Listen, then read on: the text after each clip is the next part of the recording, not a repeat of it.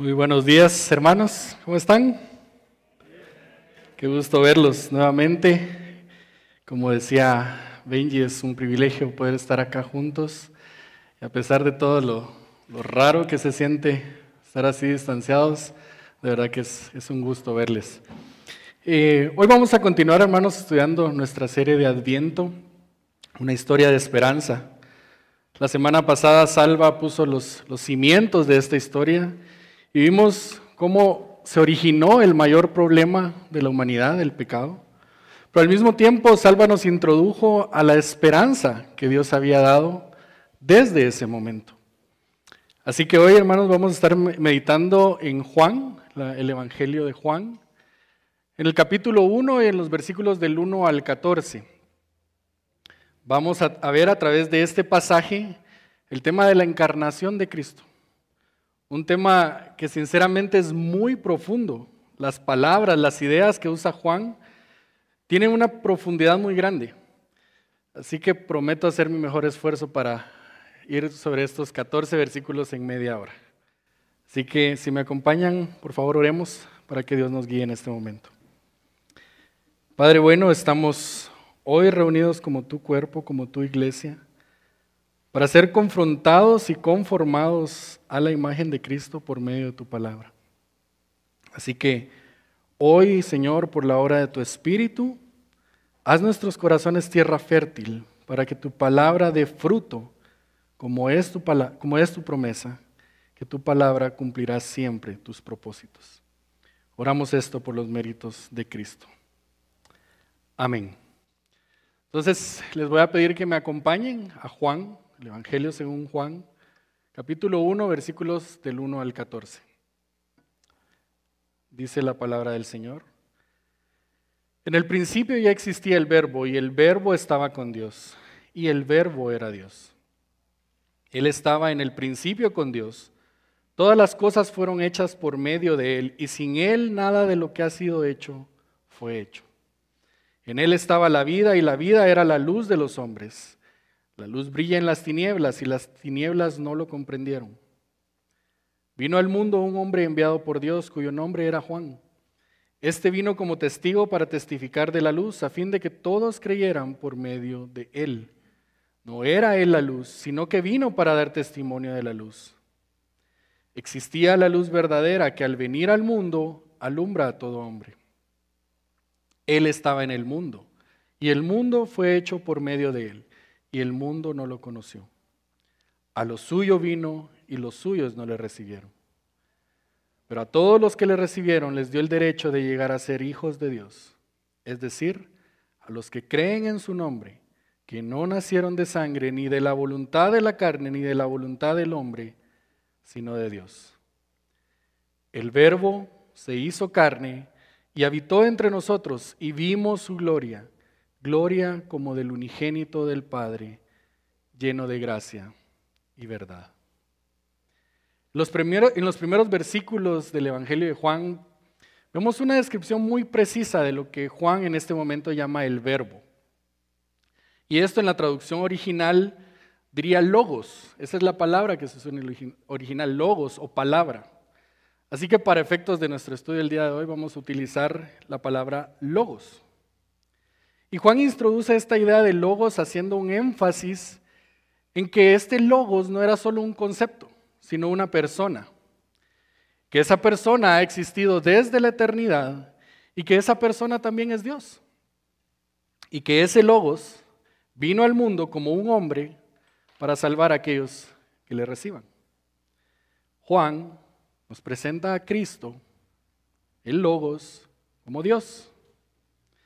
Así que vamos a ver a través de estos primeros versículos, por medio de esta excelente descripción de Juan, quién es el Logos. Y esa es nuestra primera parte del día de hoy. ¿Quién es el Logos? Lo primero que quisiera resaltar precisamente, y lo he repetido muchas veces, es el uso de la palabra Logos. En el momento que Juan escribe el Evangelio, hablar sobre, sobre Logos no era una mera casualidad. Esta palabra tenía un significado para los judíos. Esto no era un concepto ajeno para ellos. Ellos entendían varias cosas acerca de logos. Por ejemplo, ellos entendían que el logos había creado todo. Génesis 1.3 dice, entonces dijo Dios, sea la luz, y hubo luz. Dios utilizó la palabra, el logos, para crear todo. Ellos también entendían que el logos era la autoridad de Dios. En Éxodo 20 tenemos la historia de los diez mandamientos, espero que la conozcamos todos. Pero esos mandamientos fueron dados al pueblo por medio de la palabra de Dios. Éxodo 21 dice, entonces Dios habló todas estas palabras diciendo. Después tenemos los diez mandamientos. Y otra cosa que ellos entendían es que el logos cumplía el propósito de Dios. Isaías 55:11 dice, así será mi palabra que sale de mi boca. No volverá a mí vacía sin haber realizado lo que deseo y logrado el propósito para el cual la envié. Los judíos entendían este concepto de logos a tal punto que en los targúmenes, que son paráfrasis de las enseñanzas de los rabinos traducidas al arameo, los judíos utilizaban la palabra de Dios, o más precisamente el logos de Dios, en pasajes donde el hebreo solo decía Dios.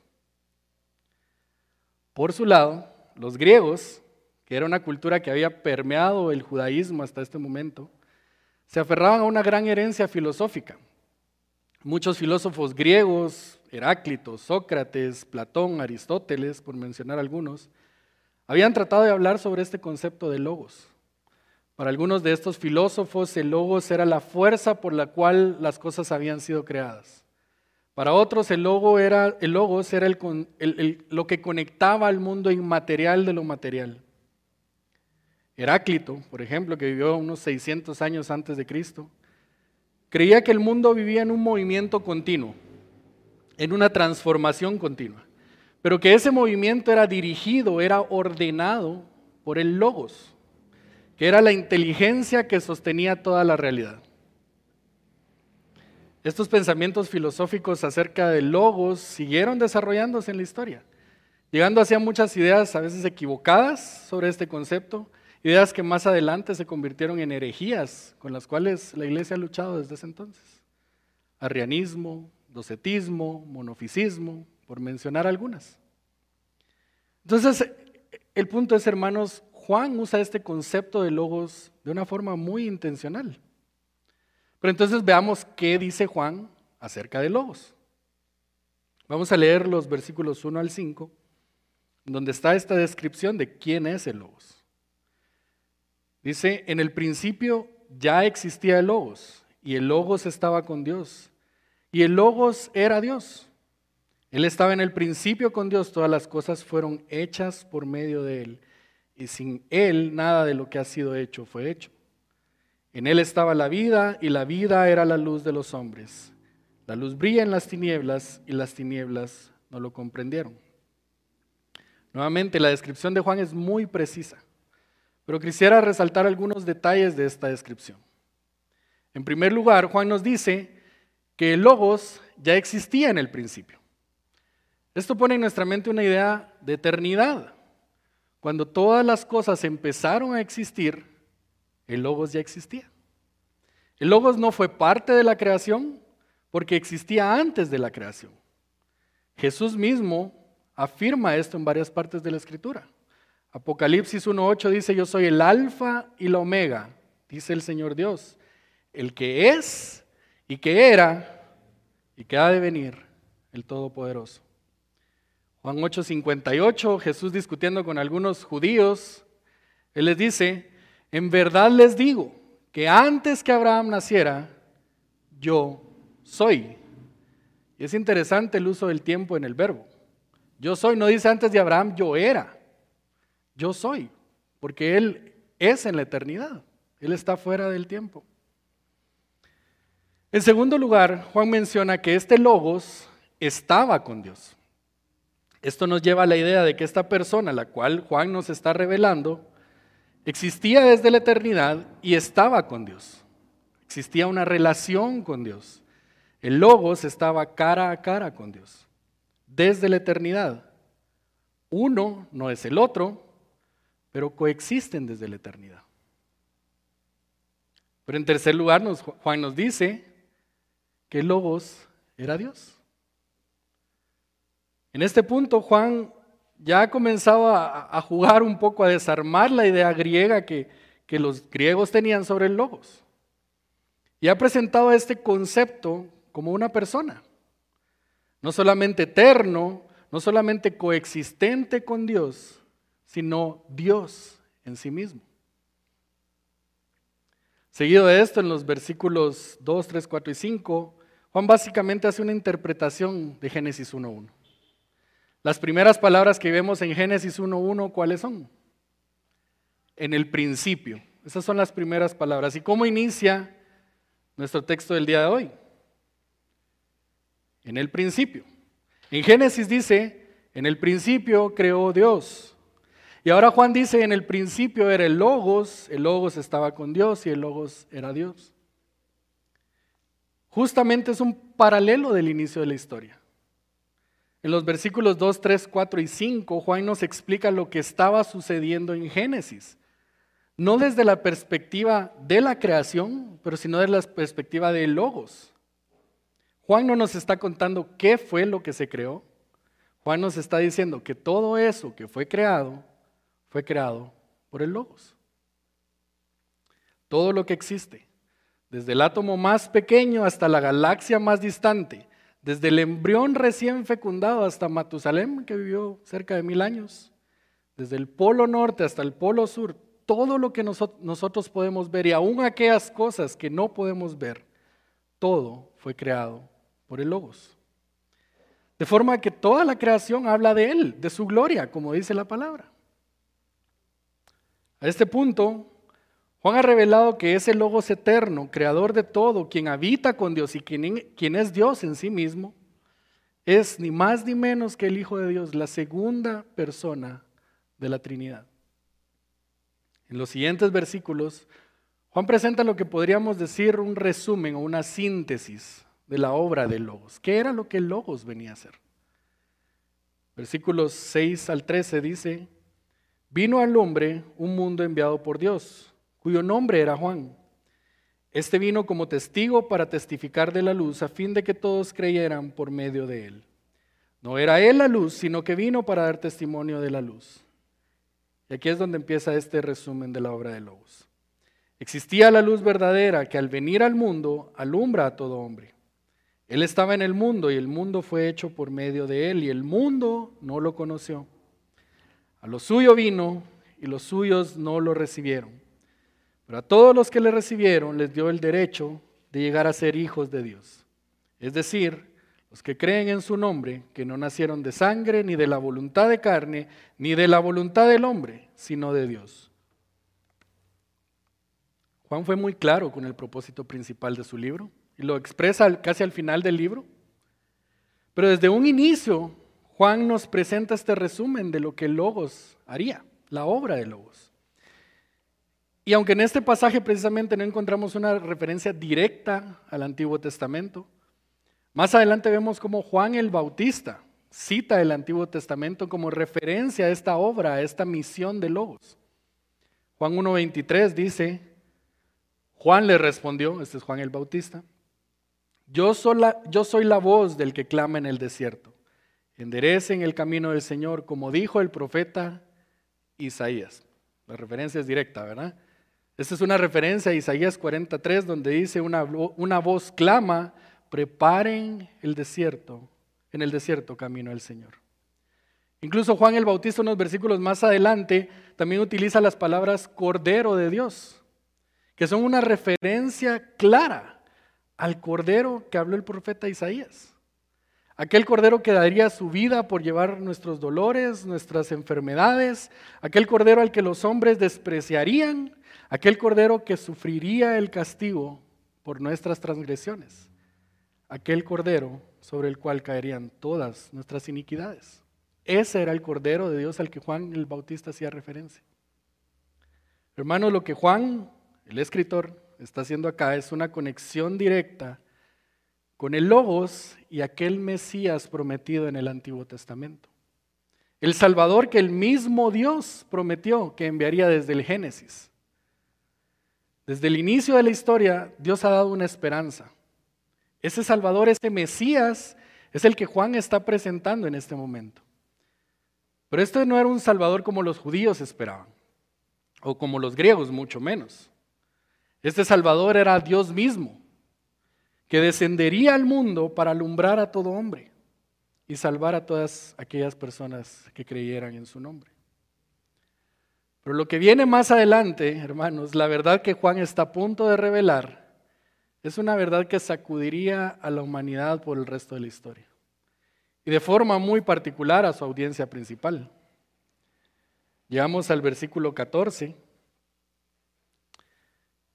Y antes de leer el versículo 14, en Hechos 17 se nos relata el momento cuando Pablo está en Atenas y los atenienses le preguntaban a Pablo cuál, cuál era esta nueva enseñanza que él traía.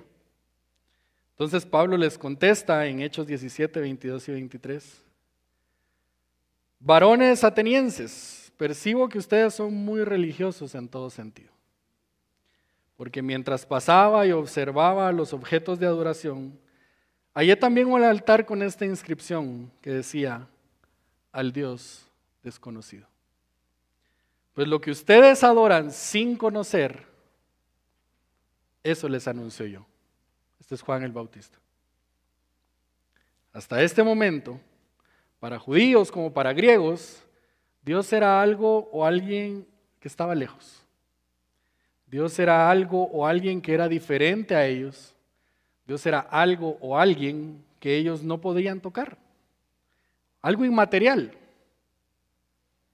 Pero Juan en el versículo 14 dice, el verbo se hizo carne y habitó entre nosotros y vimos su gloria, gloria como del unigénito del Padre, lleno de gracia y de verdad.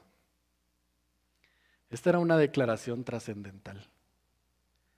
Juan está diciendo que ese Dios lejano, que ese Dios inmaterial, que los judíos y griegos creían, se había vuelto carne. Esta era la promesa que Dios había hecho desde el Génesis, pero parecía que de alguna forma la humanidad había olvidado esa promesa. Génesis 3.15 dice, pondré enemistad entre tú y la mujer, y entre tu simiente y su simiente.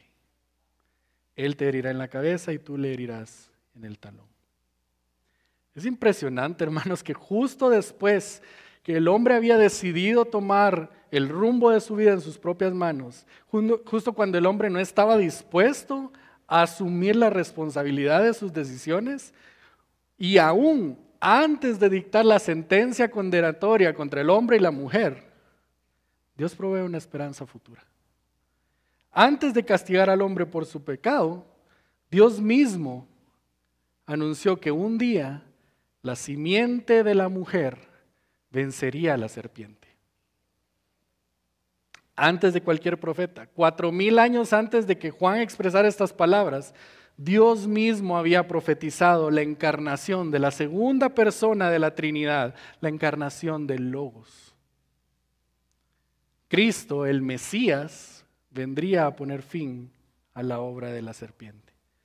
Más adelante en el relato bíblico, otra vez en Isaías, Isaías anuncia la forma en que esto sucedería. Isaías 7:14 dice, por tanto, el Señor mismo les dará esta señal. Una virgen concebirá y dará a luz un hijo. Y le pondrá por nombre Emanuel, que significa Dios con nosotros. Juan en este versículo describe de forma magistral la encarnación de Cristo la encarnación de la segunda persona de la Trinidad, el Hijo de Dios, o como él dice en estos pasajes, la encarnación del Logos. Y hace esta descripción usando tres palabras, las cuales quisiera que me acompañaran a meditar. La primera palabra que él usa es carne, precisamente. El verbo se hizo carne. Es interesante que Juan no dice el verbo, el, el logo se hizo ser humano, no dice el lobo se hizo hombre, que, que era correcto, hubiera sido correcto. Pero Juan a propósito usa la palabra carne para describir la naturaleza que Cristo había adquirido. Y es interesante no solo por el mero uso de la palabra, sino porque Juan usa esta expresión carne en el mismo texto donde versículos atrás nos acaba de dejar muy claro que Cristo, el Logos, es Dios. Nos ha presentado la eternidad de Cristo, nos ha presentado la relación perfecta que Cristo tiene con Dios, nos ha presentado la divinidad misma de Cristo. Y ahora Juan nos dice que ese Cristo divino, ese Cristo eterno, tomó la forma más cruda que conocemos. Tomó una naturaleza totalmente diferente a su naturaleza. Cristo se hizo carne. Cristo fue 100% hombre. Entonces podemos decir en algún sentido que Cristo es como nosotros. La palabra lo dice en Hebreos 4:15. No tenemos un sumo sacerdote, hablando de Cristo, que no se pueda relacionar con nosotros. Entonces, en un sentido, Cristo es como nosotros. Pero en ese mismo sentido, Cristo no es como nosotros. Porque el mismo texto en Hebreos dice que Él se puede relacionar con nosotros porque entiende nuestras debilidades, pero Él no pecó.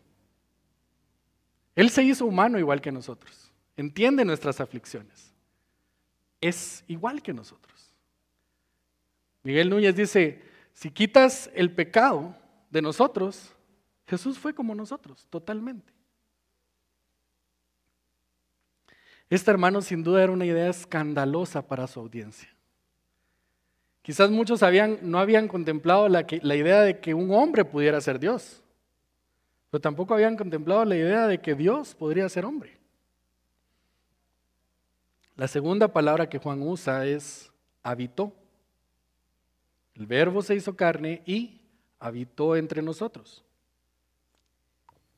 La palabra que Juan usa en el original es la palabra tabernáculo. La versión de este versículo en la, Biblia, textual dice, y el logo se hizo carne y tabernaculizó entre nosotros. Nuevamente Juan no usa estas palabras sin darles un sentido profundo.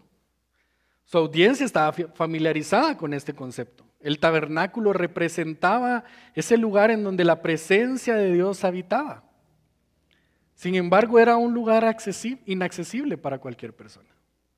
Aunque la presencia de Dios estaba en ese lugar, el pueblo de Dios se comunicaba por medio con Dios por medio de un sacerdote. Entonces, lo que Juan está diciendo con esta palabra es que Cristo, al encarnarse, él mismo se hizo nuestro tabernáculo y nuestro sacerdote. Antes el tabernáculo era un lugar, ahora es una persona. Antes la presencia de Dios moraba en ese lugar, ahora Dios mismo, la segunda persona de la Trinidad, moraba entre ellos. Antes en el centro del tabernáculo, si se recuerdan, estaba el arca del pacto. Y en el arca del pacto estaba guardada la ley de Dios. Juan más adelante en el mismo versículo dice que este nuevo tabernáculo, Cristo, estaba lleno de gracia y de verdad. Cristo entonces, hermanos, es ahora nuestro tabernáculo y nuestro sacerdote. La tercera palabra que Juan usa es gloria. Y vimos su gloria, gloria como del unigénito del Padre. Y otra vez, Juan no usa sin propósito esta palabra.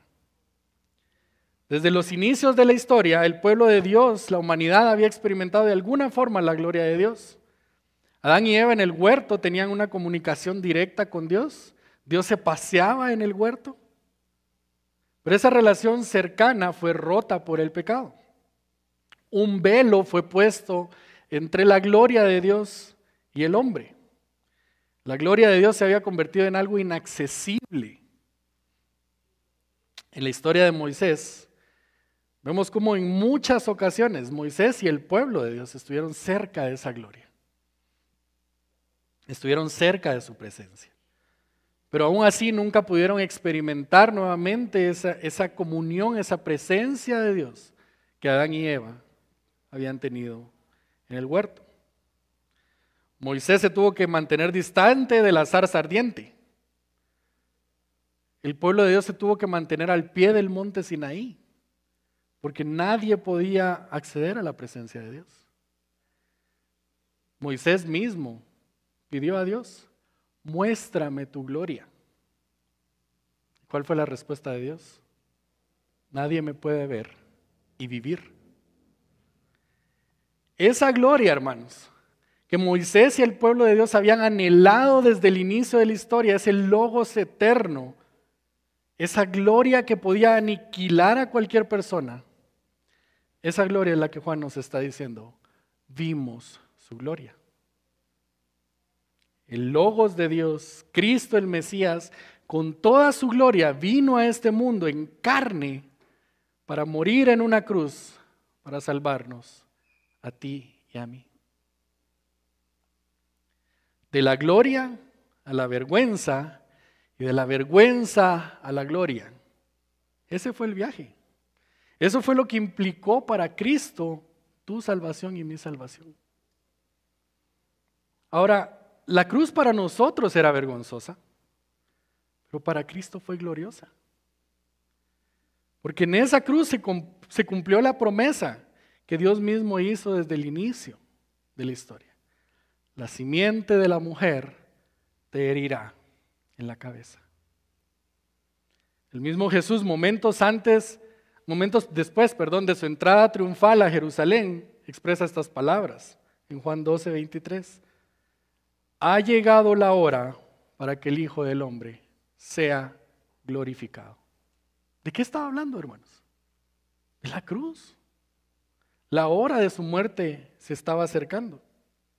Más adelante, antes de ser arrestado, Jesús ora al Padre y dice, Padre, en Juan 17.1, perdón, Padre, la hora ha llegado, glorifica a tu Hijo para que el Hijo te glorifique a ti. Nuevamente, Jesús estaba hablando de su muerte, de la cruz. Solo Cristo, hermanos, 100% Dios y 100% hombre, podría lograr eso en la cruz. Solo Él podía convertir lo vergonzoso en glorioso, porque Él es el Logos eterno. Él es la simiente de la mujer. Él es el Mesías prometido. Hay muchas formas como podríamos ir terminando este sermón. Las palabras que Juan utiliza en este pasaje son tan profundas, hermanos. Podríamos pasar mucho tiempo hablando de ellas. Pero quisiera terminar este sermón de, una forma que realmente nos invite a meditar y reflexionar en la encarnación de Cristo, el Logos eterno, en este tiempo de Adviento. Y yo en este pasaje de Juan encuentro una aplicación y un propósito. La aplicación, adoración. En el primer capítulo del Evangelio de Lucas, Lucas nos relata el momento cuando el ángel Gabriel fue enviado a Nazaret para anunciar a María que ella llevaría en su vientre a Jesús, el Salvador del mundo. María unos días después visita a Elizabeth y cuando Elizabeth escucha a María llegar, ella expresa lo siguiente, Elizabeth expresa lo siguiente, Lucas 1, 42 al 45. Bendita tú entre las mujeres y bendito el fruto de tu vientre. Porque, ¿por qué me ha acontecido esto a mí? Que la madre de mi Señor venga a mí. Porque apenas la voz de tu saludo llegó a mis oídos, la criatura saltó de gozo en mi vientre. Y bienaventurada la que creyó, escuchen esto hermanos, que tendría cumplimiento lo que le fue dicho de parte del Señor. Elizabeth, Elizabeth perdón, en cierto sentido estaba expresando lo que Juan nos está enseñando en este, en este pasaje. Ese bebé que nacería era el cumplimiento de las promesas que ellas habían escuchado. Ese bebé era el cumplimiento de lo que el Señor había dicho, de lo que Dios había dicho desde el inicio de la historia. Pero después de escuchar esas palabras, María expresa lo que ahora nosotros conocemos como el Magnificat de María. Una alabanza llena de tanto significado y esperanza. Quiero que leamos el Magnificat de María, esta oración y esta alabanza que María hace. Lucas 1, 46 al 55. Entonces María dijo, mi alma engrandece al Señor y mi espíritu se regocija en Dios, mi Salvador. Porque ha mirado la humilde condición de esta su sierva. Pues desde ahora en adelante todas las generaciones me tendrán por bienaventurada, porque grandes cosas me ha hecho el poderoso y santo es su nombre, y de generación en generación su misericordia para los que le temen. Ha hecho proezas con su brazo, ha esparcido a los soberbios en el pensamiento de sus corazones, ha quitado a los poderosos de su trono y ha exaltado a los humildes. A los hambrientos ha colmado de bienes y ha despedido a los ricos con las manos vacías. Ha ayudado a Israel, su siervo, pero recuerdo de su misericordia, para recuerdo de su misericordia, tal como dijo a nuestros padres a Abraham y a su descendencia para siempre. El Magnificat de María, hermanos, marca el inicio de las alabanzas al Dios encarnado. Ese Dios eterno, creador, sustentador de todo, que tomaría forma humana, ese verbo, ese logos que se hizo carne. Ese es el Dios que María adoró. María cantó el Magnificat viendo hacia la historia de la promesa pero presenciando el cumplimiento de la promesa. María alabó, los sabios alabaron, los pastores alabaron, los ángeles alabaron al Verbo encarnado, al Dios eterno que tomó forma de hombre para, para salvarnos. Alabemos también nosotros a Cristo nuestro Salvador. Esta es la aplicación. Adoremos a Cristo. Pero también encuentro en este pasaje, hermanos, un propósito. Y Juan lo expresa, el, propósito de este libro, casi al final del libro, en Juan 20, 30 y 31, él dice, y muchas otras señales hizo también Jesús en presencia de sus discípulos, que no están escritas en este libro. Pero estas se han escrito para que ustedes crean que Jesús es el Cristo, el Hijo de Dios y para que al creer tengan vida en su nombre. La encarnación de Cristo es, es maravillosa en sí misma, hermanos. Pero había un propósito más glorioso que la propia encarnación. Había un propósito más glorioso que el pesebre. El pesebre nos apunta a un acontecimiento más grande. El pesebre nos apunta hacia la cruz. Sin la cruz, hoy estaríamos hablando de la encarnación como un, evento maravilloso, pero sin esperanza. En la cruz es donde podemos encontrar esperanza. La cruz es el sello de una gran verdad.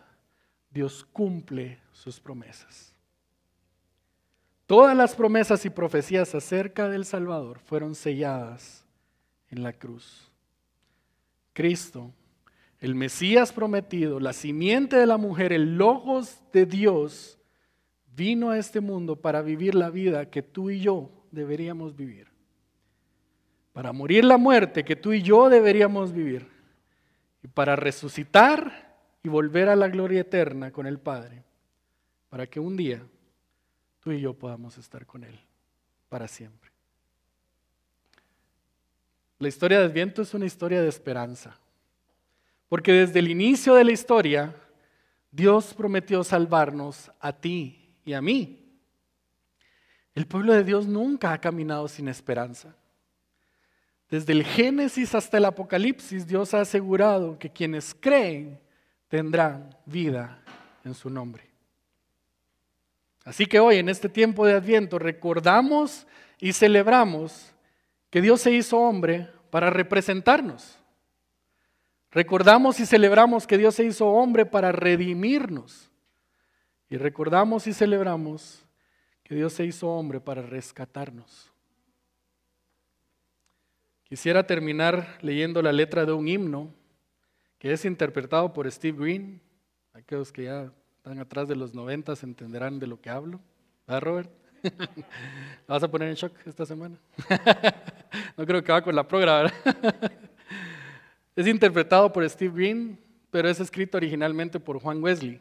Algunos incluso atribuyen su, su autoría a Charles Wesley, hermano de Juan Wesley. Pero el himno se llama Maravilloso es el gran amor y acaba de estar proyectada la letra y quiero que, que leamos este, este himno. Maravilloso es el gran amor que Cristo el, Salma, el Salvador derramó en mí. Siendo rebelde y pecador, yo de su muerte causa fui.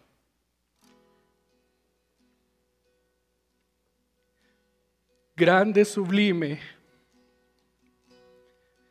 inmensurable amor, por mí murió el Salvador. Oh maravilla de su amor, por mí murió el Salvador. Maravilla de su amor, por mí murió el Salvador. Él su celeste hogar abandonó, dejando posición, gloria y honor. De todo ello se despojó para rescatar al pecador. Misericordia inmensa Él mostró, su gran amor me alcanzó. Grande misterio. Dios en inmortal, muriendo en la cruz, entregó su ser. Ni mente humana ni angelical jamás lo puede comprender. Infinito amor que demostró mi Salvador. En vil prisión mi alma padeció, atada en pecado y oscuridad. Pronto en mi celda resplandeció la clara luz de su verdad. Cristo las férreas cadenas destruyó. Quedé libre ya. Gloria a Dios. Hoy ya no temo la condenación. Jesús es mi Señor y yo suyo soy. Vivo en Él, que es mi salvación. Vestido en su justicia voy. Libre acceso al Padre gozo ya. Y entrada al trono celestial. Oh maravilla de su amor, por mí murió el Salvador. Oh maravilla de su amor, por mí murió el Salvador. Alabemos juntos, hermanos, a ese Dios que envió a su único Hijo, Cristo el Mesías, para darnos esperanza.